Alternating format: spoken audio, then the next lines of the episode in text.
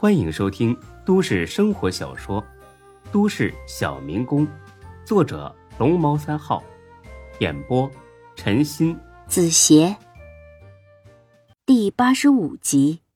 夏林明显有些醉了，但还是坚持下楼送孙志离开。下楼梯的时候，夏林脚下一个不稳，猛地向前摔去。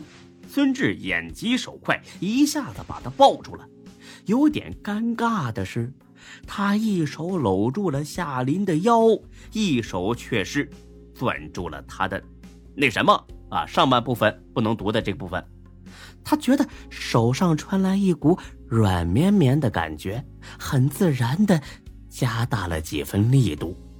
夏林疼的啊叫了一声，孙志这才意识到完了。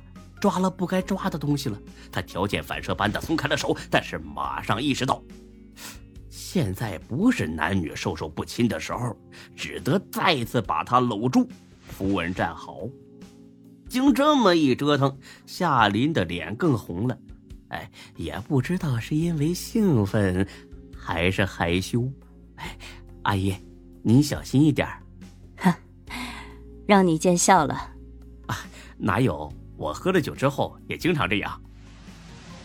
等上了车，看着站在门口冲着自己挥手的夏林，孙志心里边竟然生出一股难以名状的兴奋。再想想他涨红了的脸蛋儿、软绵绵的小山包，这样的熟女肯定特别有味道。如果能跟他那什么，想到这儿，孙志愣住了。猛地抽了自己一耳光，他没想到自己会生出这么无耻的想法。看来老话说的不错，果然是酒后容易乱性。他决定以后当着夏林的面再也不喝酒了，省得一时冲动干出这种不伦不类的事儿。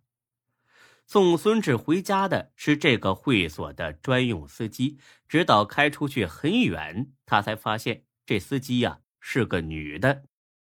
虽然坐在后排，但是孙志依然能看到他那凹凸有致的身材和那精致的妆容。孙志咳嗽几声，司机回过头看了他一眼：“美女啊，绝对的美女，咄咄逼人的那种漂亮，毫不掩饰的那种风骚，跟那个于莎莎是一个类型的。”孙志突然想起，哎。自己似乎很久没见于莎莎了，他还不知道才哥和李欢把于莎莎吓个半死的事儿呢。孙总，您旁边有水，喝点水润润嗓子吧。啊，谢谢。孙总，天色还早，您要不要去洗浴按摩一下？喝了这么多，应该活动活动，然后再睡会儿，会舒服些。孙志这会儿憋得正难受呢，一听他这么说。心里边更痒痒了，咋的？一个女的要带自己去洗浴按摩，还要活动活动，怎么活动啊？是活塞活动吧？孙志很想答应，然后呢，跟这女的找个地方发泄发泄，但是理智告诉他，这绝对是夏林对自己的考验，而且是很低级的考验。为了长远的、更大的利益，孙志拒绝了。啊，我不去了啊！明天一早我还有事儿，直接回家吧。呃，麻烦你把我送到盛世花园小区。司机轻笑了几声，哼，也好。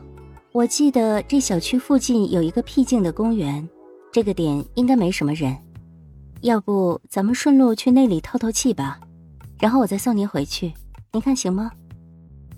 孙志一听，那血都冲到脑子上了。这分明是约着自己去车震，在这样的豪车里，在一个僻静的小公园和这种美女震一下，想想都刺激。但是孙志呢，只能忍住。啊，不用了，谢谢你。好的，孙总，那我直接送您回去吧。等孙志下车一进门，发现夏兰、刘丹、董倩倩还有刘永才、李欢都在客厅喝酒呢。鸭头、鸭脖、花生卤肉摆了一整桌。这帮人呢，喝得正尽兴呢。见孙志进门，刘永才第一个冲了上来，他毫不客气的就往孙志下边摸了过去。但孙志疼的尖叫起来：“哎，我操！刘永才，我操你大爷！你给我放开！哎呦我操，疼你不知道吗？”他们几个哈哈哈的笑了起来。这种事儿啊，见多了也就习惯了。别说猴子偷桃，就是他一把把孙志裤子拽下来，刘丹和董倩倩也不会觉得尴尬。才哥很得意的给出了定论：“哈哈哈哈小兰呐，放心吧啊，一颗子弹也没打。不过这枪管子要憋坏了，硬的呀，就跟那钢管似的。看来今天晚上我跟欢子又得被某些人吵得睡不安稳呐。”孙志踢了他一脚，自己去拿杯子和筷子。哎呦我操！他一桌子好东西没捞着吃，饿死我了。先吃两口再说。等他吃了一阵，又透了一瓶啤酒，这才把今晚的事儿说了一遍。除了夏兰没太大反应之外，其余几个人全部惊呆了。夏林竟然答应了。这么说，一两年之内，孙志就有两千万到手。都知道孙志是个潜力股，万万没想到还是个急速爆发型的潜力股。跟着这样的人，还怕自己没有出人头地的时候吗？头一次听到有这么多钱，刘永才还是很不放心。孙志啊，你跟高勇说了没啊？这小子不会一见夏林答应了就反悔吧？孙志白了他一眼。哼他敢吗？刘永才一想也是，高勇求的是财，不是刺激。那你打算明天跟他说呀？我估计这会儿他肯定没睡呢，一定是在等你的消息。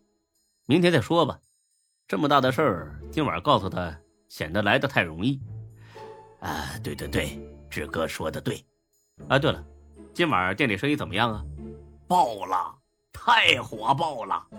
就夏兰出那主意，就是那个四人套餐，那简直卖疯了。很多顾客都提议把这个套餐长期卖下去。长期卖？哼！你想让咱们赔死呀？